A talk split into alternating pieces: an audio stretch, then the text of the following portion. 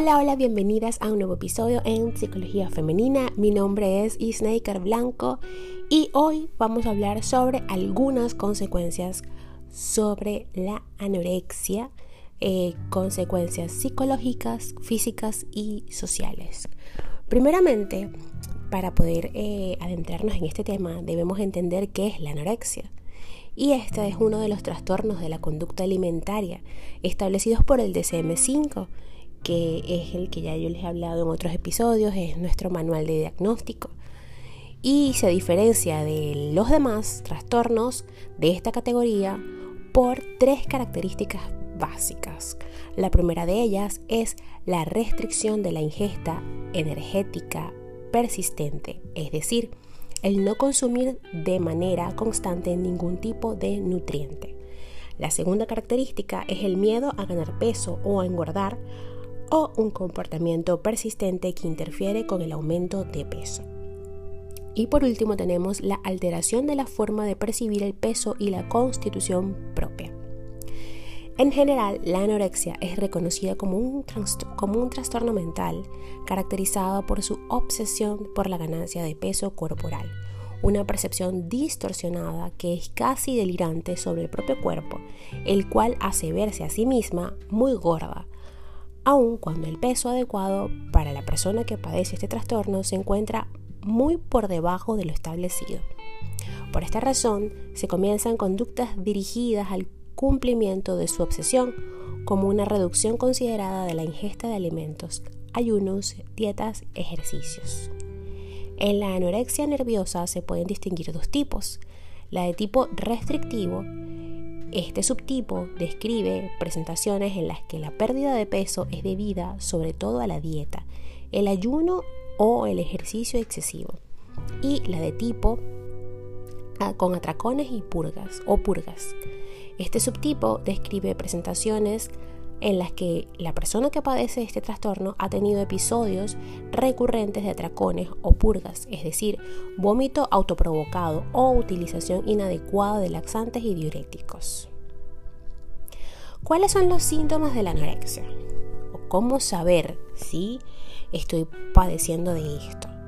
Los síntomas de este trastorno se manifiestan en varias áreas la cognitiva, la emocional, la conductual, de la percepción y físicas.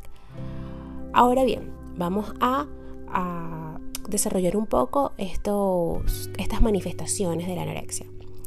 La percepción alterada, una alteración en la forma en que una misma percibe su propio peso o constitución corporal.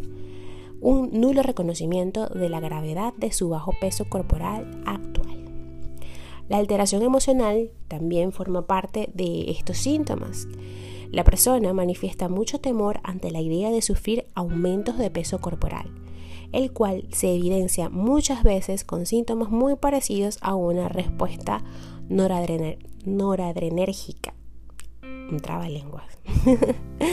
o en un estado de alerta, síntomas de ansiedad. También puede llegar a manifestar signos y síntomas depresivos, irritabilidad e insomnio.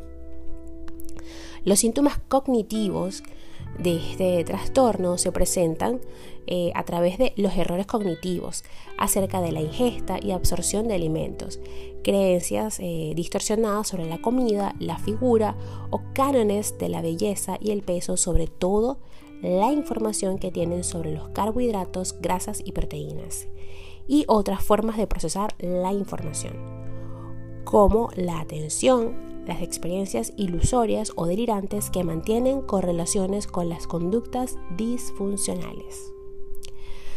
Hay también una alteración conductual, comportamientos que persisten, que interfieren en el aumento de peso, incluso con un peso significativamente bajo. Por ejemplo, hacer ejercicios excesivamente, purgas para así poder vomitar, utilización de laxantes, utilización de diuréticos o enemas, realización de dietas que los lleven a una restricción considerable de la ingesta de energía en relación con las necesidades. Algunos enfermos, algunas personas que padezcan este trastorno, con una presentación por atracones y purgas suelen acumular recetas o comidas. Debido al miedo persistente por el aumento de peso corporal, los sujetos con anorexia nerviosa constantemente revisan su peso con alguna báscula o hacen conteos obsesivos sobre su consumo de carbohidratos. Y en sus visitas al médico suelen consumir grandes cantidades de agua para así poder evitar intervenciones que crean innecesarias. Además de las conductas relacionadas al interés por evitar el aumento de peso corporal, las personas que padecen de este trastorno también pueden manifestar un aislamiento social muy marcado y una disminución del interés por el sexo. Ahora vamos a ir con los síntomas físicos, fisiológicos o somáticos de este trastorno. Además de la evidente pérdida de peso corporal, síntomas físicos son muy amplios. A continuación, te enumeraré algunos de estos síntomas somáticos que eh, te, dan, te dejan ver que estás padeciendo de este trastorno. La amenorrea o disminución de la menstruación en el caso de las mujeres, Anomalías en las constantes vitales, por ejemplo, ritmo cardíaco irregular, presión arterial baja. Pérdida de la densidad mineral ósea. Ocurre una reducción del tejido interior de los huesos, lo que provoca que comiencen a debilitarse y se vuelven menos densos. Es decir, los huesos se vuelven más propensos a fracturas la fatiga, mareos o desmayos, erosión dental, es decir, desgaste del esmalte de los dientes causado por el frecuente y prolongado contacto de los dientes con agentes ácidos. En este caso se expone a ellos por el vómito. Hinchazón de los brazos o las piernas, formación de petequias o moretones, eh, estreñimiento, quejas de dolor abdominal, uñas frágiles y quebradizas, eh, coloración amarillenta en las palmas, callosidades en los nudillos por la provocación de los vómitos, recuento de células sanguíneas anormal y en niñas prepúberes la menarquia se puede retrasar. En la mayoría de los casos de anorexia, el individuo mantiene un peso corporal que está muy por debajo del nivel mínimo normal para su edad, sexo y fase de desarrollo. ¿Cuáles son las consecuencias psicológicas y emocionales de este trastorno? Una de ellas es eh, la bulia o la anedonia, pérdida del interés y pérdida del placer en las actividades que antes le gustaba realizar. El estado de ánimo deprimido también es uno de los síntomas o de las, de las consecuencias psicológicas. En este caso, la persona se encuentra triste y decaída eh, la mayor parte del día, casi todos los días. Siente tristeza profunda, vacío y desesperanza. Alteraciones del sueño, agitación o enlentecimiento. Agitación o retraso psicomotor casi todos los días. Fatiga, alteración de la autopercepción. Eh, puede haber por allí un sentimiento de inutilidad o culpabilidad excesiva o inapropiada, que puede llegar a ser incluso delirante casi todos los días. Dificultades cognitivas. Eh, la disminución de la capacidad para pensar, prestar atención, concentrarse o para tomar decisiones incluso. Pensamientos de muerte también. Eh, algunas de las consecuencias físicas de la anorexia son la delgadez extrema, baja tensión arterial, baja temperatura corporal, alteraciones de la hematología, alteraciones endocrinas, alteraciones en electrocardiograma, alteraciones en la masa ósea, edemas, eh, entre otras consecuencias físicas.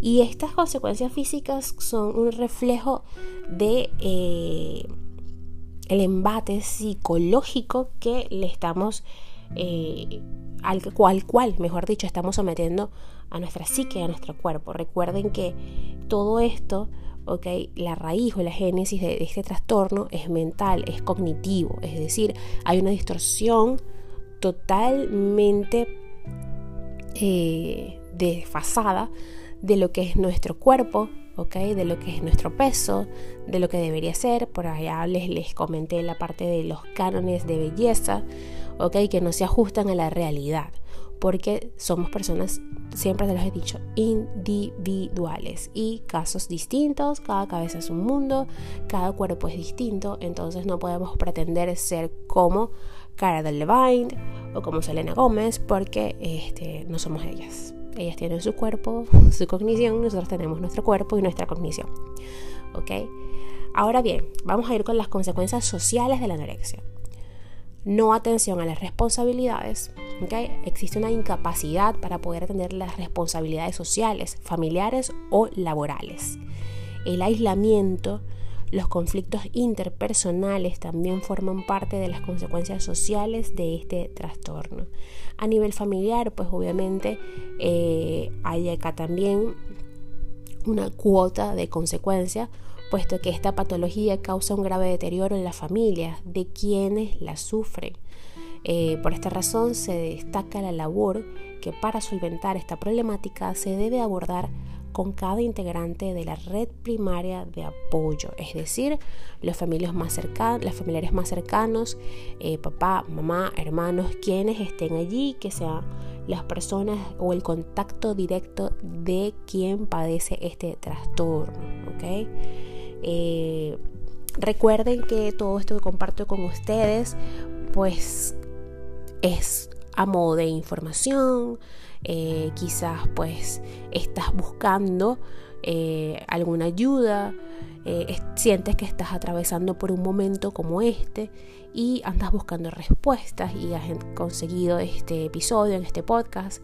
Así que la recomendación primeramente es que acudas al médico y que llevado de la mano con la atención médica pues empieces a acudir a terapia psicológica y por acá estoy para ayudarte, para acompañarte en este proceso de sanación.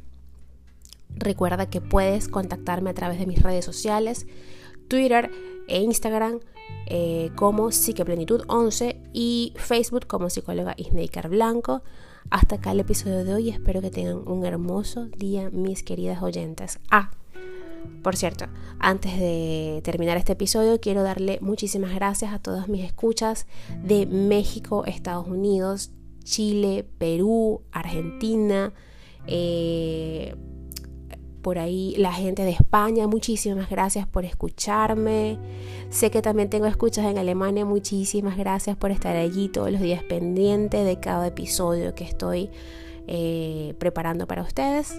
Eh, por acá estoy a la orden, a sus servicios, así que ya lo saben, cómo contactarme. Hasta un nuevo episodio.